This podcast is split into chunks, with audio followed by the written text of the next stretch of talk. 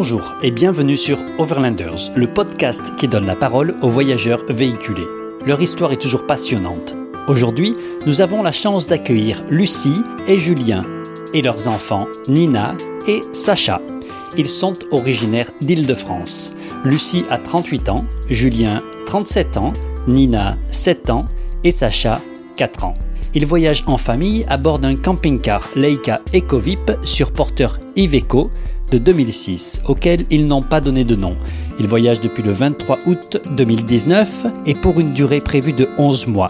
L'itinéraire, c'est le tour de l'Amérique du Sud. Une aventure préparée pendant un an. Ils financent leur voyage grâce à leurs économies et leur vagabondage s'appelle Les 4 Enquêtes, une famille en Amérique du Sud. Vous pouvez retrouver leur site internet, Les 4 Enquêtes, ou Instagram et même Polarstep. Alors on commence avec Nina. Alors d'abord, bonjour Nina. Bonjour, Alors où est-ce que tu es? Dans quel pays te trouves-tu? Au Chili. Au Chili, d'accord. Et tu voyages ou bien qu'est-ce que tu fais au Chili? Bah oui, on était en train de voyager, sauf que là, on est dans un camping. Tu as dû t'arrêter? Oui, pour, parce que à cause du coronavirus. Et il y a quoi autour de toi? C'est un camping ou comment tu peux me décrire ce que tu vois? Oui, c'est un camping qui normalement est fermé. Et, euh, et les gens ils sont très gentils, il est très cool. Donc on a bien fait d'aller dans ce camping. C'est très cool. Et il y a d'autres enfants avec qui tu peux jouer? Bah non, en fait, on est tout seul. Vous êtes tout seul. Et quand tu as voyagé jusqu'à aujourd'hui, est-ce que tu as rencontré d'autres enfants? Oui, euh, beaucoup d'enfants et beaucoup de Français. D'accord. Et, et comment tu fais pour te faire des copains quand on voyage? Bah, juste on joue un jeu et on se fait des copains. Oui, j'ai déjà eu beaucoup de copains. Il y a Lucie, il y a beaucoup de gens. Carlito, il y a des Français, il y a des Espagnols, il y a... Il y en a beaucoup. Comment tu parles quand ce sont des Espagnols? Bah, je- en fait, je parle un petit peu en espagnol, du coup, je comprends un petit peu ce qu'ils disent. Et donc, j'arrive à, à leur parler, moi aussi. Et donc, euh, bah, on joue à des jeux, enfin, on y arrive. Tu as appris des jeux euh, qui se jouent en Amérique du Sud que tu connaissais pas? Que je, que je connaissais pas, si, je le connaissais, mais le nom, je le reconnaissais pas. À quoi tu, tu aimes jouer avec d'autres? Je jouais au, ch- au chat. Au début, je comprenais pas le nom, mais après, je, je comprenais. Et, hum, et après, on jouait. Et comment ça s'appelle Le chat alors? En espagnol? Oui Elle se souvient plus. Le gâteau Non. Non Qu'est-ce que tu as vu pendant ton voyage qui t'a vraiment étonné qui m'a étonné. Les paysages, ils étaient jolis. Euh, on est allé dans un camping qui était vraiment, vraiment très, très cool, que j'ai adoré. Et on a rencontré euh, des gens aussi, où on a voyagé deux mois avec eux. Et ils sont cinq. Il y a beaucoup de choses. Enfin, il y a beaucoup de choses. Tu as vu des volcans? Oui, deux volcans. Ça ressemble à quoi un volcan? Un volcan, c'est comme une montagne, sauf que quand il est en éruption, ça crache de la lave. Là, il n'y avait pas de lave? Non, non, non, il était éteint. Ah bon, d'accord. Tu me rassures. Avant de partir, est-ce que tu avais imaginé la même chose que ce que tu vis? Non, Qu'est-ce que tu avais imaginé? Bah, je pensais pas que c'était comme ça. Je pensais que y avait beaucoup moins de monde qui voyageait, parce que on rencontre beaucoup quand même, on rencontre beaucoup, beaucoup de monde qui voyage. Donc je pensais pas qu'on allait rencontrer autant de gens, autant de monde, et voilà. Et tu fais l'école? Tu, Oui. tu fais comment?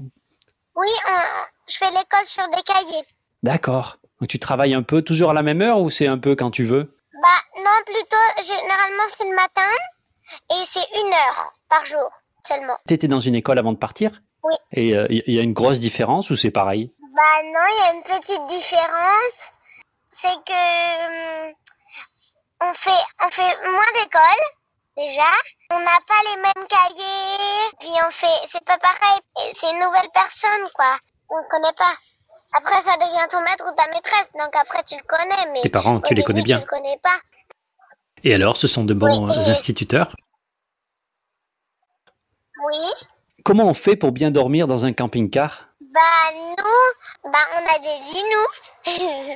Donc on, bah, c'est comme, euh, C'est comme dans la maison en France, on dort dans des lits avec des oreillers. Enfin, c'est comme en France. Ah ouais, c'est super ça.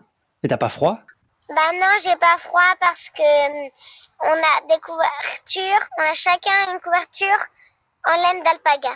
Du coup, ça nous tient chaud la nuit. Nina, j'ai pas demandé quel âge tu as J'ai 7 ans. Merci Nina, c'était très agréable de parler avec toi. Alors Lucie et Julien, bonjour. Oui, bonjour. Bonjour. Alors où vous trouvez-vous et dans quelles conditions? Alors nous sommes au Chili, dans un camping euh, qui, euh, qui était à la base fermé, puisqu'en fait euh, euh, au Chili il n'y a pas vraiment de confinement dans toutes les villes, mais malgré tout en fait euh, la police avait donné des instructions aux hébergements de tourisme pour euh, fermer et, euh, et en fait on a eu de la chance que ce couple euh, de 70 et 80 ans nous accueille euh, et euh, donc là, ça fait déjà 15 jours qu'on est dans le camping où en fait nous sommes seuls. Voilà, on est à 300 km au sud de Santiago. Et en fait, quand, euh, quand tout ça a un peu explosé et que les, frontières se sont fermées, on était encore euh, assez bas, puisqu'on était en Patagonie, autour de, Caleta Tortel, donc vraiment bas. Et en fait, on est monté euh, assez rapidement avec les aléas que tous les voyageurs ont pu avoir. Mais on est monté assez rapidement en se disant qu'il fallait être dans un endroit où on pourrait quand même avoir du chaud. Parce que avec le camping-car, sinon c'était grosse consommation de, de, gaz pour le chauffage et du coup euh, euh, ça aurait été euh, plus compliqué. Donc là on est on est plutôt bien effectivement. Qu'est-ce que vous faisiez avant de partir? Moi, je travaillais dans une société qui commercialise du gaz naturel, donc un concurrent de Engie, qui est un groupe espagnol. Et je gérais la partie facturation, recouvrement et service client. Et moi, je travaillais dans l'automobile, j'étais cadre commercial. Donc, rien à voir avec le voyage, on est d'accord. Comment a mûri l'idée? Est-ce que c'est euh, soudain ou c'est un, une longue réflexion pour se dire, tiens, allez, on part euh, faire le tour de l'Amérique du Sud? Nous, en fait, euh, on a assez tôt, euh, après qu'on soit mis en couple, on a assez vite voyagé. On a fait une formation aussi avant qui incluait des, des séjours à l'étranger longs pour six mois d'un côté et puis un an ensuite. Donc, on avait déjà un peu cette fibre, je pense, de, de l'international. Et puis, euh, voilà, assez vite, effectivement, une fois qu'on a commencé nos carrières, on a, on avait la possibilité au départ de partir aussi euh, un peu en dehors des, des grandes vacances scolaires de, de l'été. Du coup, on a, on a pu faire euh, quelques beaux voyages, toujours entre trois semaines et quatre semaines, et toujours en itinérance, que ce soit en voiture ou en sac à dos. Et du coup, je pense que ça nous a vraiment, c'est là qu'on a pris le virus. Et puis ensuite, on a, on a, on a continué ça, mais voilà, jusqu'en finalement jusqu'à l'année 2012 où, où Nina est arrivée dans nos vies. Et, du coup, on a, on a un peu mis en stand-by les, les voyages longs pour continuer à, voyager plutôt, plutôt sur la France et sur, sur la proche Europe. Mais en fait, ça a toujours été là, je pense, depuis, voilà, depuis 2007. Notre premier gros voyage, c'était en 2007. Et, et, du coup, on, on, a toujours mûri ça. Après le, le voyage d'un an, bah, c'était voilà une réflexion qui est arrivée, je dirais, deux ans avant. On savait qu'on allait faire quelque chose, mais bon, ensuite, bah, il y a quand même des, engagements vis-à-vis -vis des sociétés de nos employeurs. Et puis, euh, il y a quand même une grosse partie logistique et une partie financière à prendre en compte. Et ça nous semblait être un, très bon compromis. En termes de timing, c'est arrivé parce que, comme beaucoup, je pense, il y avait un peu un trop-plein et un, une envie de, faire une pause dans notre vie, une parenthèse et de découvrir d'autres choses.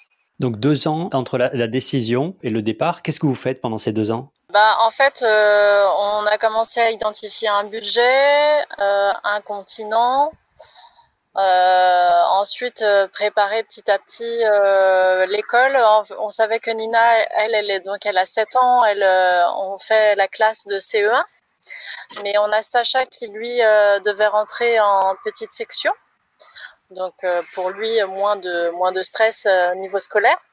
Mais euh, voilà, en fait, on prépare petit à petit. Euh, on regarde aussi beaucoup de blogueurs, euh, de gens qui, qui pour voir quels sont leurs conseils, quelle, quelle est leur routine aussi, parce que en fait, on se projette un petit peu et, et ouais. Voilà pas de pas de très très grosse préparation je dirais en fait effectivement entre entre le moment où l'idée vraiment euh, mûrit et se concrétise euh, dans nos têtes et puis la, la, réalisation pure, effectivement, on a eu ce, cette grosse deadline qui est de se dire bon, on va attendre que Nina elle ait passé son CP, qu'elle ait les bases euh, de la lecture, euh, des mathématiques, et puis après on pourra assurer pour le CE1. Et si, jamais on devait pas être de très bons profs, c'était pas très grave non plus. Donc c'était vraiment le, bon timing par rapport à ça. Après en termes de, préparation pure, le plus important, ça a été une fois qu'on a choisi le continent de, trouver le véhicule parce qu'on a choisi ce mode de transport de manière à ce que les enfants aient une maison en fait et qu'ils puissent s'identifier surtout euh, voilà, qu'ils aient vraiment un repère. On, s'est pas du tout senti de, partir en sac à dos ou, euh, avec une voiture et donc euh, peut-être de dormir dans des hébergements à droite à gauche, etc. On pensait que c'était beaucoup plus sain pour les enfants qu'ils puissent avoir un, repère fixe. Votre aventure s'appelle Les quatre enquêtes. Donc derrière, il y a un concept ou en tout cas une volonté. Comment vous reliez ce que vous vouliez faire à ce nom ou comment vous l'avez expliqué autour de vous ce que vous vouliez faire? Alors les quatre enquêtes, déjà, faut, faut rendre à César ce qui lui appartient. C'est une idée de Lucie. Et en fait, euh, bon, évidemment parce qu'on est quatre et parce qu'on est tous en quête de quelque chose. Donc, euh, euh, que ce soit la nature, les découvertes, les animaux ou les rencontres, on, a, on avait chacun un peu une, une sorte de quête comme ça identifiée. Et ça se concrétise finalement assez facilement au quotidien parce que en Amérique du Sud. sans vouloir trop chercher, on est quand même vraiment gâté par ça. On a été accueillis à bras ouverts par par euh, des gens dans à peu près tous les pays. On a fait énormément de rencontres. Euh, Nina parlait effectivement de, rencontres de voyageurs, qui a été surprise du nombre de voyageurs. C'est vrai qu'on est beaucoup. Finalement, on a, on a toujours l'impression, quand on en parle à notre entourage, qu'on est les seuls au monde à faire ça, et on se rend compte que c'est une vraie grande communauté internationale qui voyage aussi, très solidaire. Donc euh, faire des rencontres, euh, c'était assez simple. Il suffit d'être un petit peu avenant, mais, mais ça se fait très bien. Pour ce qui est de la nature, euh, je pense qu'en Amérique du Sud, il n'y a pas besoin d'en dire beaucoup plus, mais on est vraiment servi. on voit de tout. On est à 0 mètre d'altitude, on peut aller à 6000. on voit du chaud, on voit du froid. Il y a du vent, il y, a du, y a du soleil, il y a du sable. Il y, y, a vraiment de tout. Donc c'est assez incroyable. Et certains pays peuvent offrir une, variété de, paysages et de températures en, très peu de kilomètres. Et ça, c'est vraiment quelque chose qui nous a, qui bluffé.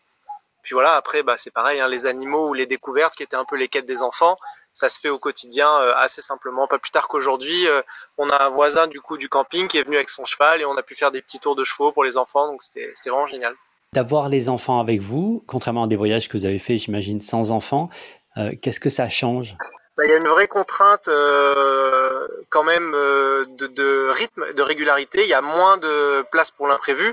Évidemment, on est quand même euh, tout à fait autonome en camping-car, mais c'est important de leur instaurer voilà des routines pour le coucher, d'avoir quand même une plage horaire, d'avoir un certain cadre. Quand on était itinérant, on pouvait euh, euh, sauter des repas, faire une nuit blanche s'il y avait des rencontres et qu'il y avait une soirée. Des, voilà, c'est des choses qu'on peut pas tout à fait faire quand même avec eux, d'autant qu'ils sont qu'ils sont assez jeunes. Et même si Nina a 7 ans, elle est autonome sur plein de choses. Il y a quand même encore besoin de nous tout le temps. Donc euh, la plus grosse contrainte c'est celle-là. Après, je pense que la seconde c'est vraiment l'école. Ça nous tient à cœur quand même qu'elle euh, qu'elle continue sa, sa, progression. Donc on essaye, euh, on se met pas une grosse pression, mais on essaye vraiment d'être assidu sur ça et, et, de le faire régulièrement, de prendre le temps. On, comme elle a l'occasion de, de, parler avec euh, avec WhatsApp, avec des copains en France, ça nous permet parfois euh, de faire euh, aussi des, des, petites questions pour savoir un peu où est-ce qu'ils en sont eux, savoir si on n'est pas trop en retard ou si on en avance sur sur certaines choses. Donc voilà, c'est vraiment les deux points, je pense, principaux euh, à retenir du voyage avec les enfants. C'est pas euh, comme comme ils sont petits, c'est pas des gros consommateurs, c'est pas un budget extraordinaire pour nous. Euh, en ayant un enfant qui a moins de 6 ans, il y a beaucoup de choses qui sont gratuites aussi en Amérique du Sud. C'est important de le, de le, savoir, je pense. C'est plutôt une, une, bonne démarche. Par exemple, quel genre d'activités ou de choses sont gratuites? L'entrée de parcs nationaux, euh, même euh, des musées. Donc on a, on n'est on pas des gros fans de, de villes et on a fait assez peu de capitales. Mais quand on a fait quand même quelques grandes villes, je pense à Medellín, euh, on a pu euh, aller dans des musées et puis du coup on avait des voilà des, des, tarifs soit des tarifs réduits pour les enfants soit effectivement des, des entrées complètement gratuites. Alors après c'est vrai que euh, c'est de toute façon moins moins onéreux qu'en France mais c'est toujours bon à prendre. Est-ce que vous avez suivi une formation? Est-ce que vous êtes bon en mécanique? Est-ce que vous avez euh, le premier secours? Est-ce que vous avez préparé techniquement euh, des formations spécifiques? Pas du tout. En fait, on est euh, novice total sur la partie camping-car euh, et ouais. mécanique. Moi, j'avais passé le brevet de secouriste, mais franchement, donc j'ai des notions, mais c'est pas du tout, euh, on, on s'est pas du tout préparé à ça euh, spécifiquement. On part avec, euh, une, je pense, une bonne confiance en nous, et puis on est, je nous estime hyper chanceux de manière générale dans la vie. Donc, euh, on, on, a toujours euh, soit pu aider des gens, soit pu être aidé par des gens, et ça s'est encore une fois réalisé aussi pendant le voyage. J'avais, euh, très honnêtement, j'avais l'ambition d'arrêter mon boulot bien avant qu'on puisse partir et, et de pouvoir, peut-être à titre gratuit, moi en tout cas, aller traîner chez un mécanicien pour apprendre des rudiments. Ah oui. pas du tout passé comme ça puisque l'accord que j'ai pu avec mon entreprise et je les remercie encore de, de m'avoir laissé cette chance, mais c'est que en fait on a arrêté le 14 août et on est parti le 23, donc c'était hyper short. Évidemment, euh, j'ai pas du tout pris le temps. Euh, J'étais vraiment au, au, taquet au travail jusqu'à la fin. Et donc, j'avais pas ce temps-là et j'ai pas du tout euh, souhaité consacrer des, des soirées ou des week-ends à ça. On s'est dit qu'on allait prendrait euh, sur, le, tas, comme beaucoup. Euh, que si on avait vraiment des gros problèmes, bah, il s'avère qu'il y a des mécaniciens ici. C'était important pour, pour ça qu'on prenne la marque de notre véhicule qui est Iveco parce qu'on sait que même si au nord c'est pas tout à fait le cas, euh, au sud du continent il y a quand même un, un bon réseau et on fait d'ailleurs faire l'entretien euh, dans les garages Iveco quitte à payer un petit peu plus cher, mais au moins on a aussi une, une notion de garantie et de suivi. Et, donc ça s'est très bien passé. La seule fois où on a eu une, une galère mécanique, euh, on a eu la chance, comme euh, ça nous serait sûrement arrivé partout ailleurs, de, tomber bah, sur un mécanicien qui nous a aidé, qui plus est qui était français, et donc euh, ça s'est très bien passé. On a changé une durite sous la pluie en pleine Patagonie parce qu'on avait une fuite de, liquide de refroidissement. Donc voilà, un tuyau d'arrosage, un coup de tournevis, de cirflex, et puis c'était réglé. Donc pas de gros problèmes mécaniques jusqu'à aujourd'hui. Non. Aucun problème, honnêtement, on est, on est extrêmement content de notre achat, d'autant que ce qui est à noter, c'est qu'on l'a fait euh, par WhatsApp, on l'a fait à distance, euh, sans avoir vu le véhicule, mais on a un vendeur qui est euh, qui était extrêmement consciencieux et qui a été euh, hyper disponible, très soigneux avec son véhicule. On avait énormément de documentation photo. Il nous a fait des vidéos puisqu'on était complètement novice. Il nous a fait des vidéos sur tout ce qu'il faut savoir, euh, comment fonctionne le frigo, comment j'éteins le chauffage, comment j'allume ci, où est-ce que je range ça. Vraiment hyper bien et on, on est parti du coup très confiant. Mais évidemment, bah, le premier soir, j'ai pas été foutu d'allumer la pompe à eau. Donc ça a fait rigoler beaucoup de monde. Mais, euh, mais sinon, ça s'est très bien passé. C'est une de ces vidéos, mais évidemment, euh, j'avais tout revu sauf celle-là. Et je suis passé pour un idiot sur, euh, sur le groupe WhatsApp, mais ça, ça a dû faire rire beaucoup de monde. Et puis c'était une petite anecdote maintenant. Non, en plus, du coup, on a la chance que le vendeur soit très... Enfin, très sympa et on est en contact avec lui encore aujourd'hui. On échange beaucoup de, avec lui et, euh, et dès qu'on a un petit pépin ou qu'on a on entend un bruit un peu euh, une qui interrogation, nous paraît ouais. un peu bizarre, on lui pose une question et il est toujours dispo donc euh... Vous avez décidé d'acheter un véhicule en Amérique du Sud, donc vous êtes venu en avion et vous avez acheté sur place, c'est ça? Alors c'est encore un tout petit peu différent parce que ce qui s'est passé, c'est qu'on avait en plus un problème de timing. Euh, on, on, en fait, le vendeur euh, a quitté le pays avant que nous on arrive, parce que donc on avait cette contrainte euh, d'arriver fin août. Et il y a beaucoup de gens qui finissent leur voyage plutôt mi-juillet, fin juillet, et c'était leur cas à eux, à cette famille à laquelle on a, on a acheté le véhicule.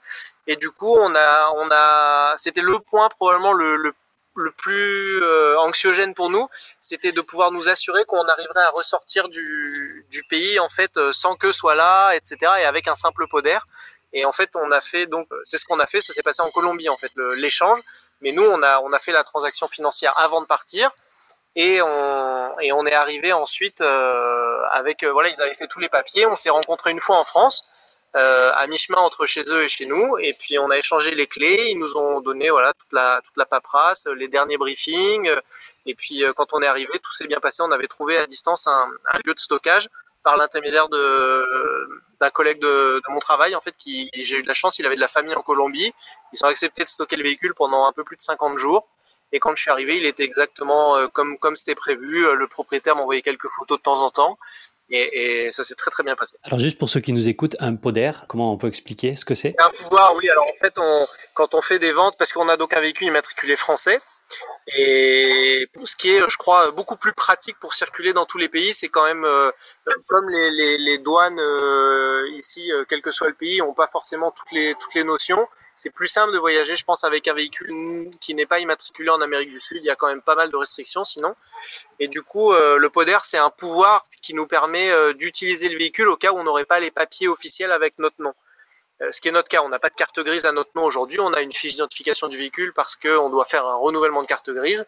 Et du coup, on a un PODER qui nous permet, si euh, besoin était de le, le prouver qu'on est bien habilité à utiliser ce véhicule, à le revendre, à traverser des, des frontières avec, etc. C'est un document qui se fait avec un notaire euh, dans le pays et qui peut aussi se faire à distance. Donc ça pose aucun problème. Et au passage, ce qui est intéressant de savoir, c'est qu'on nous l'a jamais demandé. On a fait, à, date, on a voyagé dans six pays, de la Colombie à l'Argentine, donc le long des Andes quasiment. Et on n'a jamais eu besoin de montrer ce On a, et on a fait, je pense, en tout 14 ou 15 passages de frontières avec les allers-retours entre le Chili et l'Argentine. Qu'est-ce qui est le plus important pour vous dans le véhicule que vous avez choisi? Alors, il y a plusieurs choses, mais je pense que le, point principal quand même, euh, c'est la simplicité et la fiabilité du moteur et le fait que ce soit des roues jumelées à l'arrière et donc une propulsion. Euh, ça, c'était c'était un de nos critères de base, pas pas forcément euh, pas forcément une condition sine qua non, mais on s'est vite rendu compte que ce serait beaucoup plus beaucoup plus simple quand même de et ça nous donnerait de l'accessibilité à beaucoup plus d'endroits. On n'a pas un véhicule qui est 4x4, donc on peut pas aller partout. Ce serait un mensonge de dire ça. Néanmoins, on a été quand même très très peu freiné. On a pu euh, euh, aller à des grosses altitudes aussi parce que n'ayant pas de FAP sur le véhicule, il n'y a pas de problème avec l'altitude. Euh, on a pu monter le véhicule à 4800 mètres sans aucun problème. Et euh, les, seuls problèmes qu'on peut avoir, c'est parfois des ornières un peu grosses ou, de la caillasse. Ça, c'est sûr qu'on a, crevé quelques pneus, mais comme beaucoup de voyageurs, je crois. À part ça, on n'a eu vraiment aucun, souci et c'était ça le premier point. Euh, honnêtement, on, avait aussi cherché à acheter un véhicule en, en France, mais ça aurait été trop complexe de l'équiper et puis euh, sûrement onéreux aussi de l'envoyer. On a préféré faire l'achat et se dire que le budget qu'on économisait sur la traversée nous servirait en cas de pépin mécanique l'intérieur, vous l'avez modifié ou, euh, ou il est tel quel? Non, il est tel qu'on l'a eu, euh, à part euh, l'esthétique où on a changé quelques stickers, mais euh, je crois pas qu'on ait changé grand-chose. Lucie va ajouter quelque chose? On a juste changé les housses de canapé en fait du salon pour s'approprier un peu les lieux, mais oui, voilà, tout simplement en fait effectivement on a mis les, les stickers de notre logo en fait sur le véhicule. Mais sinon, on n'a rien eu besoin d'aménager. Encore une fois, c'était vraiment euh, parfait. quoi. C'est un véhicule qui, qui, correspond tout à fait à nos besoins. Je pense qu'il est très bien pour une famille de, de quatre avec deux enfants. On a deux lits superposés à l'arrière, euh, un lit en capucine euh, à l'avant, et on a beaucoup de place. Du coup, le, le, la disposition de la cabine aussi, c'était un truc hyper important sur lequel on a, on a beaucoup regardé, ça a beaucoup potassé. Et honnêtement, on est, on est très satisfait de ça. On se marche pas dessus. Il y a de la place pour cuisiner quand il faut. Euh, non, vraiment bien. Et puis surtout, on a eu la chance qu'il soit, qu'il soit très bien équipé euh, aussi avec euh, de l'accessoire, que ce soit de l'outillage, euh, du matériel pour sécher le linge, beaucoup de matériel de cuisine, voilà, plein de choses. Alors, c'est intéressant pour ceux qui nous écoutent comment il est équipé et comment il est agencé. Un sèche-linge à l'intérieur? Non, non, on n'a pas un sèche-linge, on a des étendards. On a, mais voilà, c'est des, des, petits détails. Euh, on voit, on est tout, tout le monde est avec sa corde à linge et on, on se rend compte que c'est, euh, des vraiment des, des, petites conneries, mais c'est des trucs que tu n'arrives pas forcément à trouver ici, des, les, choses euh, qui vont aux bonnes dimensions, euh, aussi de, des barres, euh, typiquement des barres extensibles qui te permettent d'étendre un peu plus de choses dans la maison. Bah, quand, tu, quand tu prépares ton véhicule en Europe, tu penses à plein de choses, tu les emmènes, et puis à d'autres choses, tu te dis, ah, bah, je les trouverai, puis en fait, tu trouves pas ici. Euh, parfois, c'était un peu plus difficile, donc on, on s'est rendu compte avec plein de voyageurs qui nous ont dit, ah, mais ça, c'est super pratique. Bah voilà, on s'est dit, oui, c'est vrai que c'est très bien pour nous, ça nous semble être le quotidien, mais on se rend compte que c'est des petits équipements qui, qui, te facilitent la vie euh, de tous les jours. Du coup, on n'est pas, on n'a pas besoin de, de, forcément aller dans, dans, une laverie. Si on commence à être à court de vêtements, on peut, euh, voilà, on se pose dans un endroit, on trouve de l'eau, on fait une lessive, on met à sécher, puis c'est réglé, quoi. Est-ce qu'il y a des choses que vous avez fait parce que vous aviez le camping-car, que vous n'auriez pas fait dans une autre configuration? Euh, Le fait de dormir partout.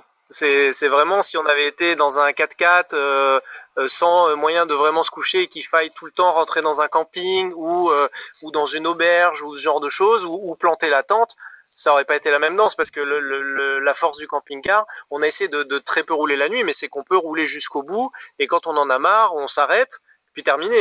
Et, et la chance d'avoir un camping-car un peu grand, le nôtre fait 7 mètres, euh, c'est qu'on a tout dedans, y compris la douche, y compris le, le chauffage, l'eau chaude, le gaz pour cuisiner. Donc on peut vraiment s'arrêter n'importe où. Si, si, on a une journée marathon où on veut faire 400 km parce qu'on a soit des gens, soit quelque chose à, faire, un objectif vraiment à atteindre en termes de distance, on peut se décider de rouler, rouler, rouler, euh, s'arrêter pour manger, même au milieu de, nulle part. On n'a pas besoin de trouver un point pour faire, euh, pour, euh, je sais pas, voilà, un, point de restaurant ou, ou autre chose. On est, on est quand même ultra autonome sur, sur cette partie-là. Ça, ça c'est le vrai avantage, je pense. Comment vous choisissez les endroits où vous vous arrêtez et combien de temps vous vous arrêtez? Comme beaucoup, je crois, on, on utilise beaucoup l'appli euh, iOverlander pour, euh, pour se donner des premières inspirations et se rendre compte, en fait, si la zone vers laquelle on, projette d'aller est riche ou pas en, termes de, de points, en tout cas déjà marqués. Ça permet toujours de faire une première impression, et je dirais principalement sur des points qu'on va éviter.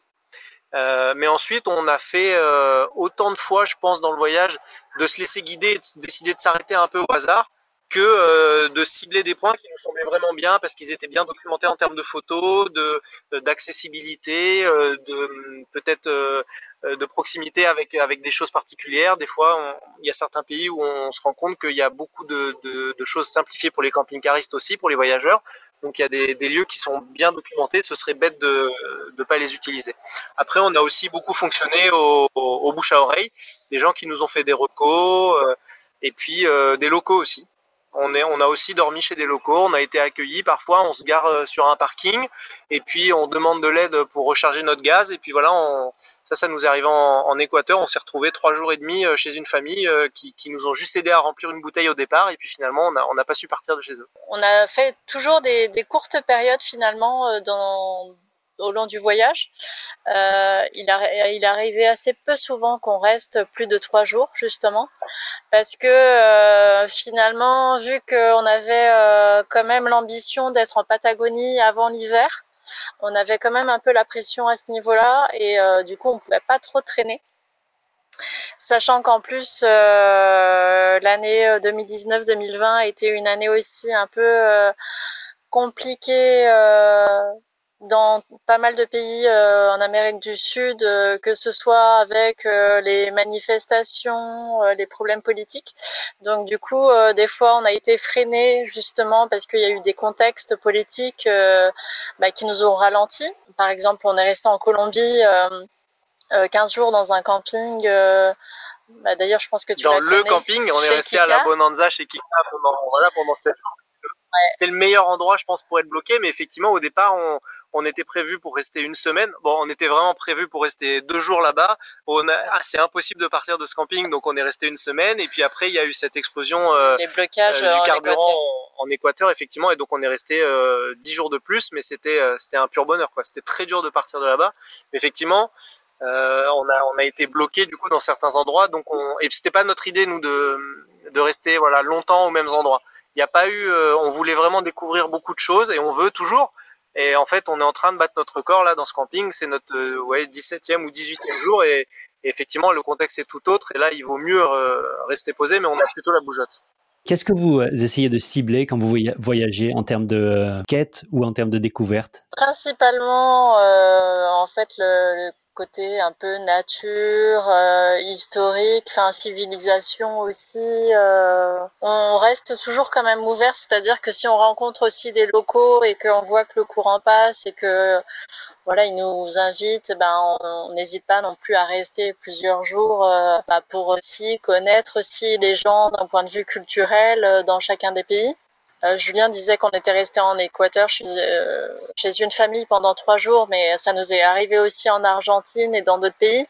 Donc euh, c'est vrai que c'était aussi, on voulait montrer aux enfants il y avait un enrichissement possible avec d'autres cultures et que euh, de pas avoir peur des inconnus. Ouais, de bah que aussi en fait on pouvait trouver une belle solidarité, euh, que les gens étaient gentils, bienveillants et euh, et qu'ils s'en rendent compte par eux-mêmes par le voyage. Donc euh, c'était c'était aussi un point important. Et vous les voyez évoluer dans ce sens, les enfants? Quels sont les signes qui qui révèlent qu'ils changent grâce au voyage? Alors, bah, ce qu'on voit vraiment, il y, a, y, a, deux trucs qui me viennent tout de suite à l'esprit. Sacha, c'est avec les animaux il est toujours, mais c'est un peu pareil avec les gens, mais, mais, mais principalement avec les animaux. Le, premier jour, euh, il va vraiment voir des animaux de loin. Je pense même à des chats, des chiens. Euh, il va, il va être hyper méfiant, euh, voire vraiment craintif. Le deuxième jour, il va commencer à s'approcher. Puis le troisième jour, il leur saute dessus. ici, dans le camping, il y a deux chats, un chien. Le chat, il le prend, il le balance, alors que franchement, c'était inimaginable encore il y a, il y a un mois qu'il fasse des trucs comme ça. Donc lui, il a, il prend confiance en lui et puis il se rend compte aussi pense qu'il avait peur parce que euh, il a la, vision de, des chiens qui aboient tout le temps quand on passe quelque part. Et là, il se rend compte que si on reste un peu, bah, il a le temps de les apprivoiser et réciproquement. Et du coup, il, peut nouer un peu des liens comme ça. Il, aime bien ça. Je pense ça lui, ça lui pose vraiment plus, trop de problèmes. Et puis, c'est pareil avec les gens. Et Nina aussi, en fait, elle, elle est très très avenante et elle va très vite aller parler avec des gens ou alors euh, si, si, elle euh, si elle bute sur sur des mots ou du vocabulaire, elle va venir demander à maman comment je peux leur dire ça, comment je peux leur dire ça, et puis boum, elle repart à toute berzingue pour leur euh, poser des questions ou leur raconter des trucs. Et c'est c'est là qu'on voit que ça, ça leur a vraiment ouvert l'esprit, clairement. Et vous avez eu des débuts, une transition difficile? Comment vous vous êtes adapté à vivre ensemble plus qu'avant? C'est vrai que la différence, je vais laisser parler Lucie assez rapidement, mais euh, de les avoir H24 euh, avec nous, c'est euh, ce serait un mensonge de dire que c'est que du bonheur et que du plaisir, parce que parfois, bah, d'avoir un, un camping-car comme ça, donc ça reste un espace restreint. Quand ça boude, quand ça crie, quand ça se dispute, bah il faut il faut faire avec aussi. C'est c'est pas tout à fait la même chose que de dire tu vas dans ta chambre et puis on s'isole de l'autre côté. On arrive quand même à se créer des espaces, c'est sûr, mais ça c'est pas tout à fait pareil. Après, honnêtement, euh, je pense qu'on est, on est assez chanceux par rapport à ça. On avait une grosse crainte, c'est que Sacha, il était malade en voiture euh, quand on était en France. On pouvait pas faire 50 bornes sans que, sans que vraiment il, il, vomisse en voiture. Et du coup, euh, on a dit, bah tant pis, de toute façon, on peut pas, on va pas partir en backpack, en bus, etc. On part en camping-car. Si ça va pas, on, a, on improvisera. Et puis, en fait, ça s'est très bien passé. On a, on a eu beaucoup de bol, mais comme là, ils sont en hauteur, ils arrivent à bien voir la route, ça se passe, ça se passe plutôt très bien par rapport à ça. Lucie, tu veux ajouter quelque chose? Oui, euh, je pense qu'effectivement, tu as quand même un petit temps d'adaptation parce que c'est pas forcément évident d'être euh, ensemble, même pas que les enfants, même en tant que couple. C'est peut-être plus moi qui ai eu plus de difficultés à m'adapter, je dirais. Mais euh, en fait, tu as, aussi tes phases. Tu as des moments où tu as envie d'être un peu seul. Donc, du coup, bah, c'est aussi une histoire d'équilibre en fait. Donc euh, bon bah dans ce cas-là, il faut que le conjoint comprenne que bah il faut prendre le dessus et puis euh, il faut te laisser souffler pendant une heure ou deux. Tout est une histoire d'équilibre en fait, et puis de, de dialogue pour pour savoir. Mais c'est vrai qu'on voit assez vite nos limites aussi, donc le voyage permet d'en apprendre davantage sur soi-même et de, de savoir euh, jusqu'où on peut aller. Mais je pense qu'on a, on a vraiment euh, pas eu de, entre nous, hein, là je parle, euh, je suis à côté de Lucie, donc merci pour la séance de, de, psychanalyse. Non, mais en tout cas, ça se passe quand même plutôt bien et on a, on a effectivement, sachant qu'on est de toute façon alors c'est pour notre plus grand bonheur, mais qu'on est qu'on est condamné à être ensemble. On peut pas euh, claquer une porte et dire je m'en vais euh, pendant une heure et demie et je vais dans une autre pièce où je vais m'aérer. Oui, on peut faire ça, mais de toute façon, honnêtement, nous, si on monte en pression, on arrive à redescendre très très vite et c'est, je pense, important d'avoir euh, d'avoir cette conscience des, enfin voilà, cette, cette, euh, oui, cette prise d'esprit de se dire qu'on peut pas, euh, euh, ce, serait impossible de vivre dans le camping-car et de se faire la gueule, quoi. Clairement, il faut savoir dire, bah, excuse-moi, voilà, que ce soit l'un ou l'autre, et puis on redescend aussi vite qu'on est monté finalement. Vous voulez parler un peu sécurité.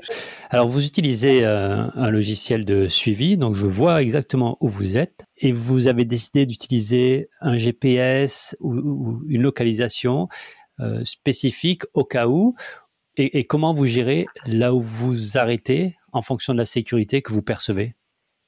Alors, en fait, là, si tu, si tu peux voir où on est, c'est parce qu'on le met à jour manuellement sur notre blog. On n'a pas de, tracking euh, de base. Après, ce qu'on a, c'est euh, comme, comme pas mal de voyageurs, c'est effectivement l'application Polar Steps là qui permet de, de, te, de te suivre. Donc, effectivement, avec celle-là, on peut, on peut tout à fait euh, voir où on est. En tout cas, voir où est notre téléphone. Après, en termes de sécurité, on a hum, la première chose à dire, c'est que contrairement à ce que beaucoup de, gens, notamment ceux qui connaissent pas, euh, quand on leur a annoncé qu'on partait, qu'on allait aller aussi en Colombie, tout le monde nous a dit vous êtes cinglés, vous êtes fous, etc. Euh, on, sait, nous personnellement, on s'est quasiment jamais senti en insécurité et on s'est jamais senti en danger. Jamais en danger. Il y a eu bien une ou deux fois où on s'est dit tiens, faudra faire attention, mais on n'a jamais eu de problème, jamais eu de panique, on n'a jamais eu d'attaque, je touche du bois. Euh, enfin voilà, aucun problème, que des gens euh, très avenants. On a eu des gens qui nous ont dit qu'il fallait pas rester là, mais c'était jamais véhément. Euh, donc ça s'est plutôt très bien passé. Après, bah, ce qu'on essaie de faire pour la sécurité, il y a d'abord, donc effectivement par rapport aux endroits où on dort, c'est de d'essayer de ne pas rouler la nuit, donc de toujours choisir notre spot avant qu'il fasse nuit, donc euh, d'anticiper ça en fonction des pays parce que le soleil il va pas du tout se coucher aux mêmes heures, mais de vraiment euh, être posé bien avant la nuit, d'avoir fait un tour. Dès qu'on était dans une zone euh, qui est pas isolée, parce que ça ne nous posait pas de problème d'être dans des zones isolées non plus, on allait faire un petit tour du voisinage, essayer un peu de montrer notre tête pour que les gens puissent commencer à nous apprendre. On a beaucoup fait notre visite, visiter notre véhicule aussi parce que ça suscitait la curiosité. ça permet de tout de suite de créer des liens et honnêtement, ça, ça suffit. Ça nous arrive aussi de dormir assez souvent dans des stations essence le voyage, c'est pas que un bord de mer idyllique ou une vue plongeante sur sur des falaises, etc. Il y a aussi des fois, il faut faire de la route et on s'arrête sur des stations parce que c'est pratique. Et, et, et, du coup, pour ça les villes aussi, c'est vrai que les stations-service. Ouais. Généralement, c'est aussi le point un peu safe. Euh. On a assez peu dormi en ville. Quand on dormait sur des communes, plus vraiment, parce que des grandes villes, c'est arrivé très rarement. Mais ou alors, on se retrouvait avec d'autres overlanders. Ça nous est arrivé aussi quand on, voilà, je repense à Medellin. On s'est retrouvé sur une place où on était une douzaine de véhicules et il y a tout de suite euh, une ambiance aussi. C'est des belles pauses dans le voyage aussi de se, de, de se retrouver avec d'autres voyageurs. Et ça nous a permis de, encore une fois, d'être toujours euh, vraiment en sécurité. Quoi. Pas de, pas de panique par rapport à ça, pas de problème. On a assez peu fait aussi quand on a laissé souvent quand on est allé euh, le peu de fois on est dans des villes, on laissait notre véhicule en pleine ville euh, garé, on faisait attention, mais encore une fois, les applications qui existent, elles te permettent de tout de suite enlever de ton de ton scope toutes les toutes les adresses qui craignent un petit peu. Et puis après, c'est du bon sens comme comme on aurait ailleurs. Quoi. C'est c'est pas différent de, de si on était en France en fait.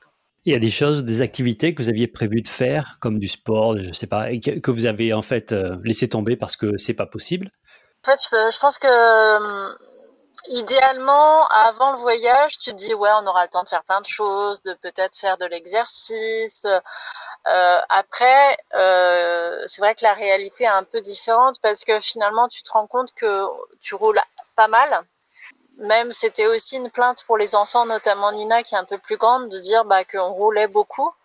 Mais c'était aussi un choix parce que, comme je te le disais tout à l'heure, on voulait être en Patagonie avant l'hiver. Donc euh, voilà. En fait, finalement, sur les 24 heures de la journée, on n'a pas un temps infini pour faire du sport, euh, cuisiner à bloc, euh, faire une randonnée. Ça, finalement, c'est juste une question de, bah, timing en fonction bah, de l'endroit où on est, de l'opportunité, de aussi de la saison, etc. Et c'est plus fatigant que ce que vous aviez prévu? Non, non, pas que ce soit plus fatigant. Euh, mais euh, pour, pour revenir sur, sur, sur euh, ta question précédente, moi de mon côté, j'avais quand même le projet de bloguer un peu plus et de faire beaucoup plus de contenu vidéo. Et honnêtement, j'ai pas trouvé le temps euh, et euh, probablement assez de motivation, faut bien le reconnaître. Donc euh, les journées effectivement, elles sont pas plus longues qu'avant de, de, partir. Et le voyage, c'est pas que des vacances, c'est certainement pas des vacances. Il y a vraiment une planification, comme on avait des objectifs, etc. Si on devenait voyageur à temps plein dans, dans le futur et qu'on peut effectivement avoir une notion du temps et du coup des distances à parcourir qui est complètement différente, euh, ça, ça, remet tout en cause et là, tu as, sûrement plus de temps. Maintenant qu'on est dans ce camping depuis, depuis deux grosses semaines, bah, on s'est remis à faire de l'exercice, même moi, ce qui est assez incroyable. Mais, euh, mais sinon, non, on, avait quand même une routine qui était bien organisée et euh, voilà, mais pas de regrets outre mesure. Après, oui, cette sorte de blog, j'aurais voulu faire plus, mais je regrette pas ce qu'on fait. et on consacre du temps à faire d'autres choses. Peut-être qu'on aurait fait plus de randonnées si on avait eu des enfants plus grands. c'est sûr que Sacha, il a 4 ans, il est encore vraiment, vraiment jeune et il marche pas beaucoup, donc on a fait assez peu de randonnées. Euh, c'est peut-être un des, petits regrets, mais encore une fois, c'est pas vrai. C'est on, refera d'autres voyages sûrement et on aura l'occasion de, faire de la marche avec eux plus tard, donc c'est pas un problème. Sur la communication avec les familles, les amis et les médias aussi ou les blogs, vous avez un, Instagram, vous avez un site internet. Quel est l'objectif derrière? Le premier objectif, c'était quand même de garder un contact c'était de donner des nouvelles. Voilà, donner des nouvelles. Et puis c'était en fait le compte Insta, euh, on l'a créé avant, on n'en avait pas et on n'en a toujours pas à titre personnel. J'y connaissais rien, je suis pas encore euh, franchement euh, au top dessus, mais en fait ça nous permet surtout de de retranscrire un peu ce qu'on vit au jour le jour. Donc j'essaye de, de, montrer des photos de paysages beaucoup et puis de temps en temps un peu la vie du camping-car, etc. Mais on n'est pas euh, on n'est pas dans le dans le tout montrer non plus. Euh, plus parce que je pense que euh, et Lucie et les enfants c'est pas tout à fait leur truc non plus et peut-être même moi. Donc voilà il faut il faut vraiment que ce soit toute la famille qui soit d'accord pour faire ça.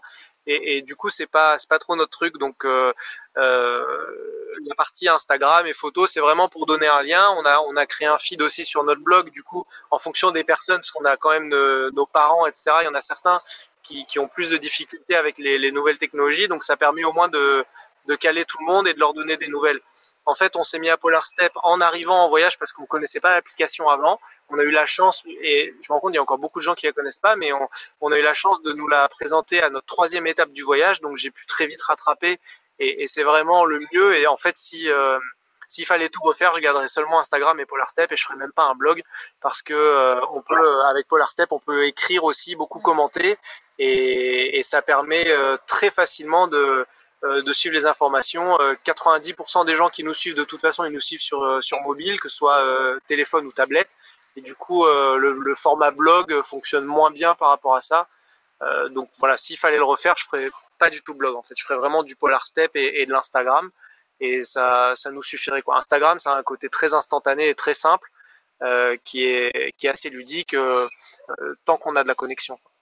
Vous produisez un peu pour votre famille. Est-ce que ça a changé la relation avec votre famille? Est-ce que vous les appelez quand même Moi, je dirais qu'on a gardé la même relation. En fait, moi, j'étais assez proche de mes parents plus que Julien parce que parce qu'il y a aussi une proximité euh, euh, géographique. Donc, euh, puis même moi, mes parents sont plus âgés, donc euh, il y a toujours aussi la peur de la mort et de se dire qu'on va plus se revoir. Donc, ils voulaient aussi vraiment euh, profiter bah, de, ce lien qui nous est permis avec Internet.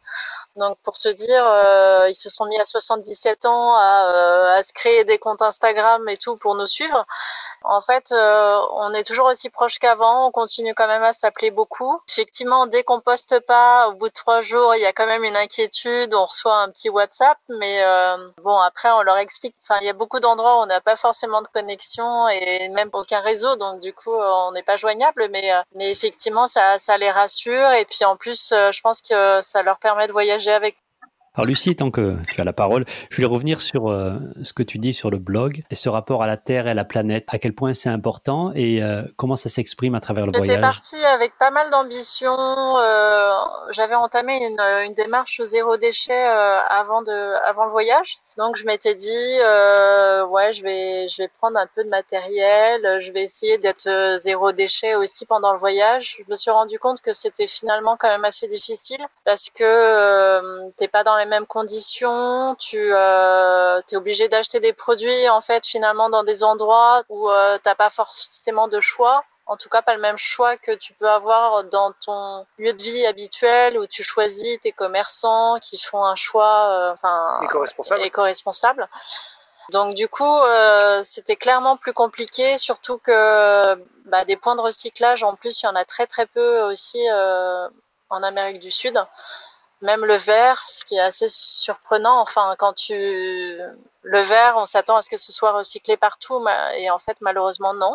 Donc j'avais tendance à garder euh, des bouteilles euh, qui traînaient euh, dans la soute pour me dire ah ben non mais on va forcément trouver une ville où il y a un point de recyclage. Donc Julien a commencé un peu à se dire mais non mais on n'a plus de place. Il n'y aura pas de point de recyclage, il faut qu'on jette. Enfin bon, donc c'est euh, c'est aussi une prise de conscience aussi. Enfin, j'avais habitué aussi les enfants à leur dire il faut recycler, il faut faire attention à ce qu'on consomme. Donc euh, euh, tout ça, on le continue, mais c'est sûr que on se rend compte que c'est plus compliqué dans un pays qui a, enfin, dans des pays où, où les moyens sont sont moins conséquents. Et puis, par contre, en fait, euh, bah, moi, clairement, euh, j'ai quand même euh, cette volonté d'aller dans, je pense, dans une carrière à terme qui sera plus éco-environnementale aussi. Donc, je pense que le voyage me permet aussi d'avoir cette réflexion-là et de me dire, bah, finalement, quelles sont mes valeurs, qu'est-ce que je souhaite vraiment faire de ma vie. Tu as aussi toute la réflexion de la quarantaine qui approche. Donc, du coup, voilà, c'est aussi, euh, je pense que ça va peut-être changer pas mal de choses et en tout cas nous dire bah finalement euh, pas se fermer de porte tout est possible. Si on a fait ce voyage on peut faire bien d'autres choses. Voilà je pense qu'il faut pas se dire qu'on va rentrer dans nos chaussons d'avant et, et, rentrer dans notre routine si vraiment on n'en a pas envie. D'accord. Ah. côté finance maintenant alors j'imagine vous êtes parti sur une durée déterminée un an donc vous avez dû calculer mettre de côté. Est-ce que vous voulez partager le montant total ou un budget certains budgets qui peuvent parler euh, à d'autres qui nous écoutent alors on peut euh, partager des éléments. Il s'avère que puisqu'on est en train d'enregistrer ce podcast avec nos ordinateurs, j'ai des éléments euh, devant moi. premier point, c'est ça, c'est qu'on suit chacune des dépenses qu'on rentre. Alors pas comme pas comme des fous et pas parce qu'on a la peur de dépasser notre budget. On a la chance d'être un peu large et encore une fois, même si on a concrétisé ce voyage, enfin en tout cas ce projet il y a deux ans, on a toujours mis de côté. Je pense qu'on est vraiment des, des écureuils avec Lucie et on a on a mis de côté toute notre vie euh, depuis qu'on a commencé à travailler, on mettait ce qu'on pouvait un peu de côté euh, sans se priver euh, nécessairement. Et du coup, on est parti sur une estimation de budget d'à peu près 50 000 euros. 50 000 euros incluant le véhicule. Donc voilà un peu ce qu'on avait, ce qu'on avait en notion. Et aujourd'hui, en fait, en termes de dépenses, sur nos six mois de voyage, on est à peu près sur un peu moins de 2000 euros par mois. Donc on est une famille de quatre avec des enfants qui sont pas grands. Euh, mais on est euh, précisément à 1900, voilà, 1897 euros à date, mais bon, on est à 1900 euros par mois et ça inclut l'ensemble de nos frais sur place, que ce soit euh, du déplacement hors véhicule, du carburant, de l'entretien du véhicule, de la téléphonie, de la nourriture qui est notre plus gros budget, l'hygiène, etc. Donc le budget, le plus gros, la nourriture, puis c'est les déplacements, j'imagine, le, le, gasoil? Dans l'ordre, c'est effectivement d'abord la nourriture, après les loisirs en fait que je catégorise comme les loisirs, c'est euh, des entrées de parcs, des musées. Euh, et en fait, le budget loisirs a explosé au, au Machu Picchu, au Pérou. Là, quand on a pris le, le train, parce qu'évidemment, nous, on a avec euh, donc notre fils Sacha de 4 ans, on n'a pas voulu faire 12 km à pied.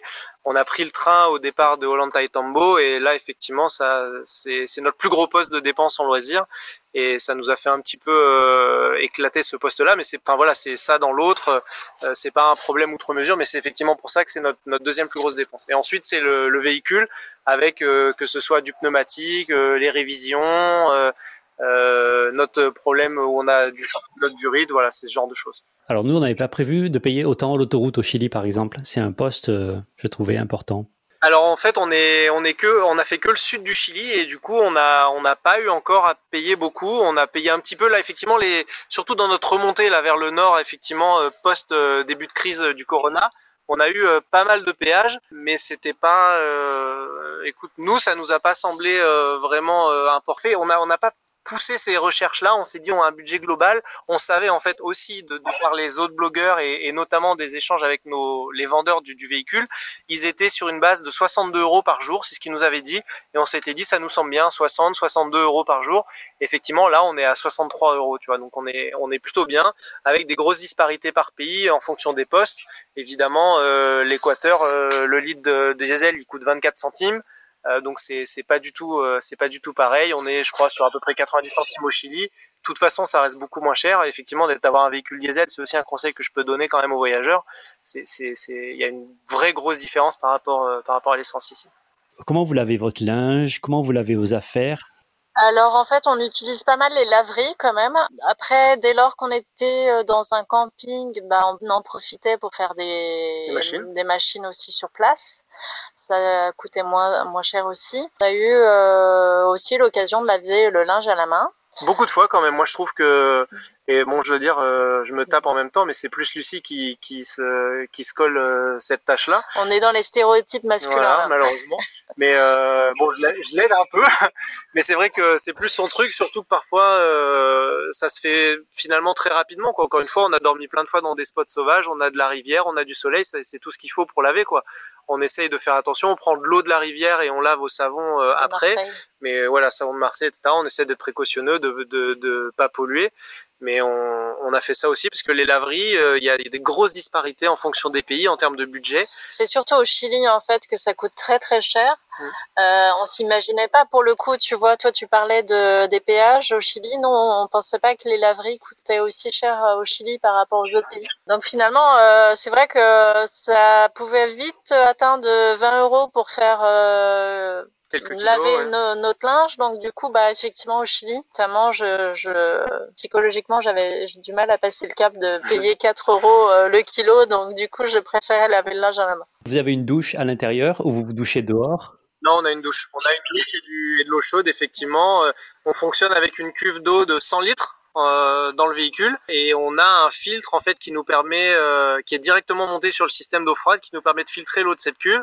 Et depuis le début du voyage, à l'exception euh, du nord du Chili, on a toujours bu l'eau de la cuve qu'on a remplie un peu partout, euh, que ce soit euh, principalement quand même dans des stations-service, à l'occasion chez des pompiers, dans des lavaderos, dans des campings, dans des rivières, mais on a, on a toujours bu l'eau, on n'a jamais été malade. Et ça c'est un gros plus quand même de pas avoir à gérer en plus, je crois, déjà en termes de budget, mais même en termes d'espace et de, contraintes, de pas avoir à gérer d'acheter de, l'eau potable. Donc on a, euh, on a cette, euh, cette chance-là.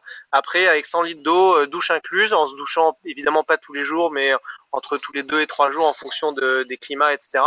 on arrive à être autonome 4 voire 5 jours on avait en plus, on a en plus à peu près 50 euh, litres d'eau en réserve dans des jerrycans quand c'est nécessaire. On, est toujours avec un jerrycan de 20 litres rempli au cas où, mais on a, eu à s'en servir peut-être deux trois fois en six mois de voyage. Donc euh, honnêtement, euh, l'eau c'est pas du tout un souci pour nous en, Amérique du Sud. C'est assez facile d'en trouver.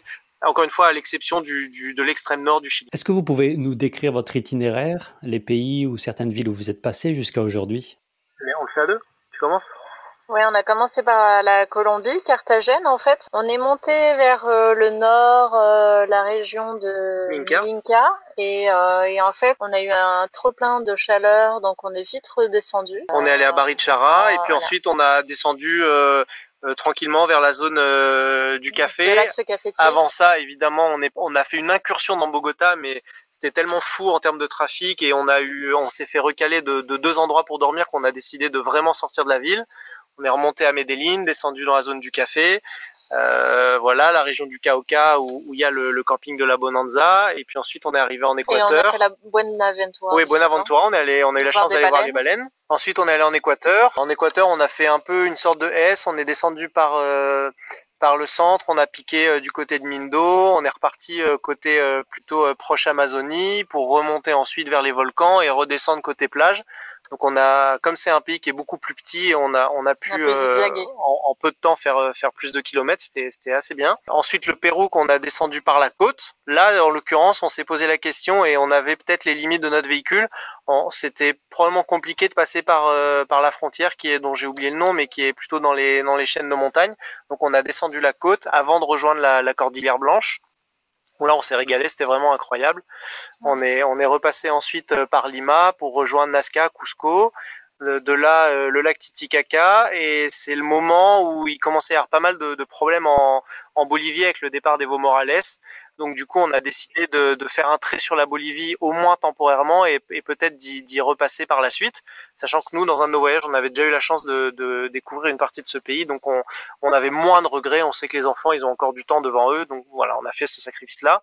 On est descendu du coup par, euh, par Tacna, euh, et, on est arrivé à, Arica au Chili où notre premier choc, ça a été euh, que les gens ils sont civilisés en voiture et qu'ils utilisaient leur clignotant et qu'ils laissaient passer les piétons.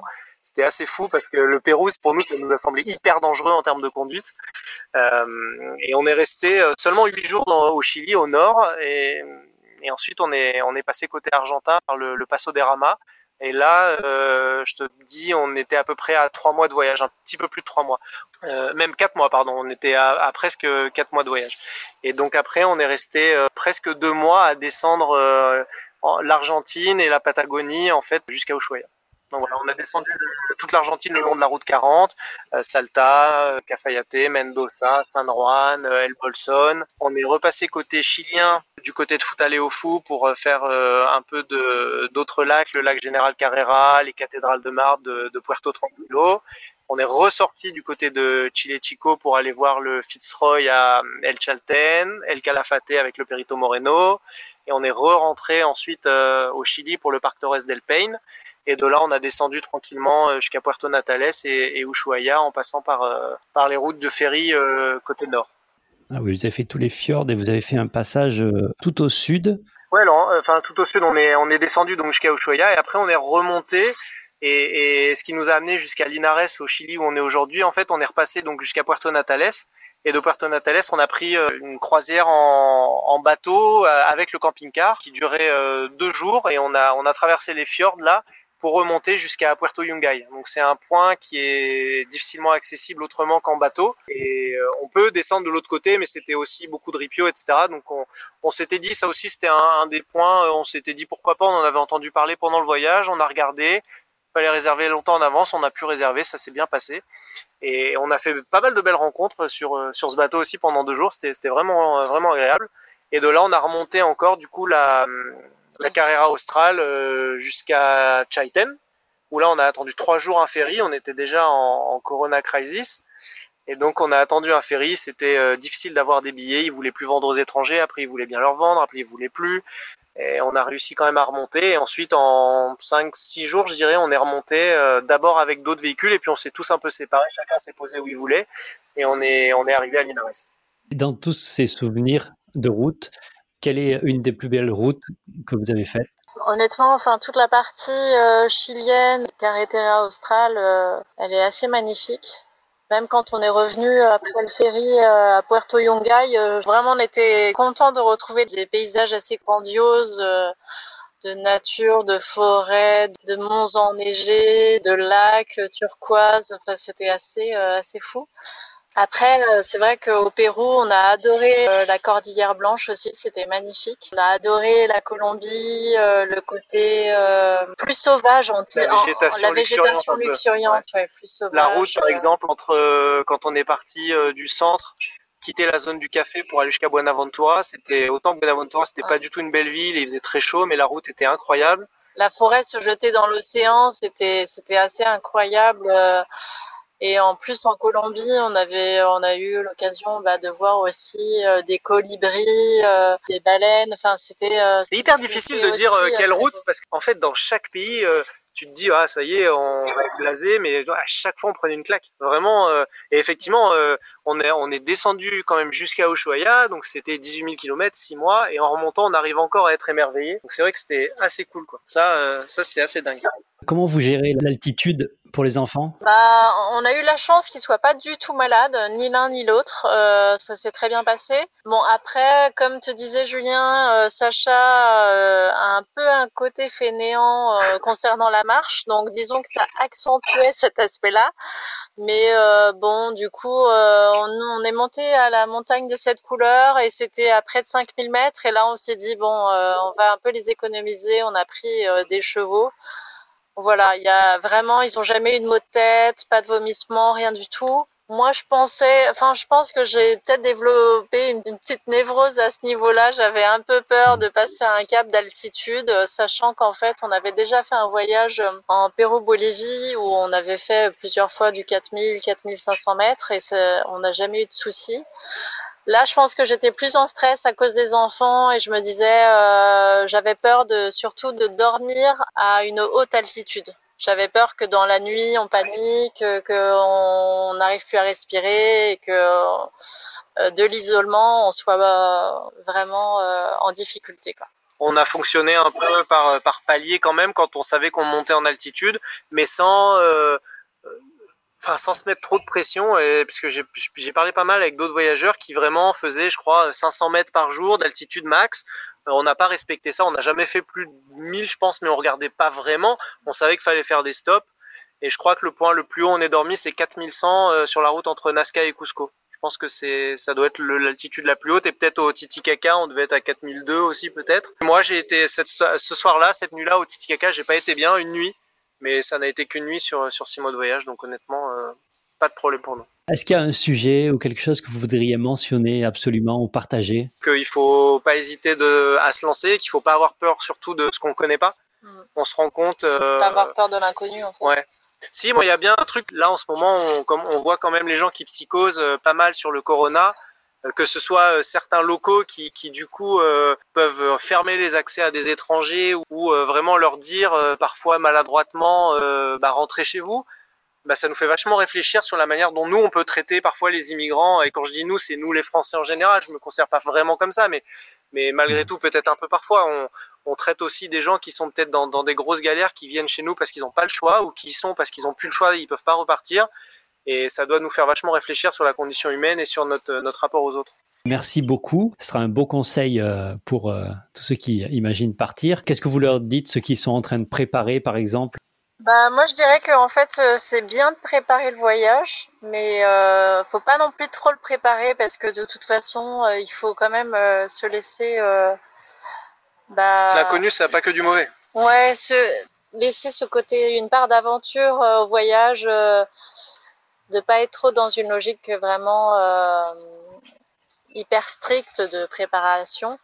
Même moi, je sais que j'avais euh, beaucoup euh, regardé de blogs et notamment des photos. Et euh, tu vois, maintenant, je me dis, j'aurais peut-être pas dû les regarder parce que quand tu vois 50 photos du Perito Moreno, quand après tu arrives sur place, ça reste incroyable, mais du coup, ça te gâche un peu l'effet surprise. Moi, je dirais de, bien se préparer, mais en se laissant quand même une part de surprise et et, laisser euh, voilà la découverte euh, intervenir au fil du temps. Oui, je dirais que sur les aspects pratico-pratiques, il faut juste euh, penser à s'équiper à l'avance parce qu'il y a beaucoup de, de choses qu'on trouve pas ici.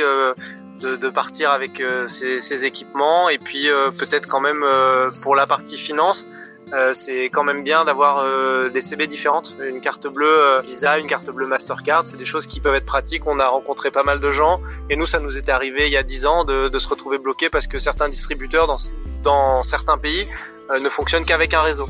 Donc si tout le monde est en Mastercard, il y a des pays où c'est beaucoup beaucoup Visa. du coup, ça devient très difficile de, de retirer de l'argent et ça, ça peut vite être une galère. Merci beaucoup Julien et Lucie, merci. Merci à toi. Merci de nous avoir accordé du temps. Lucie, Nina, Julien et Sacha, merci. Votre histoire est définitivement inspirante. Il s'appelle Les 4 Enquêtes et voyage avec un camping-car Leica Iveco en Amérique du Sud. Pour plus d'informations, visitez 4enquêtes.com et 4 enquêtes, le 4 en chiffres, sur Instagram. C'est la fin de cet épisode. Merci. Retrouvez toutes les informations sur overlanders.fr et un nouvel épisode très prochainement. Bonne route, bonne aventure, bon overlanding.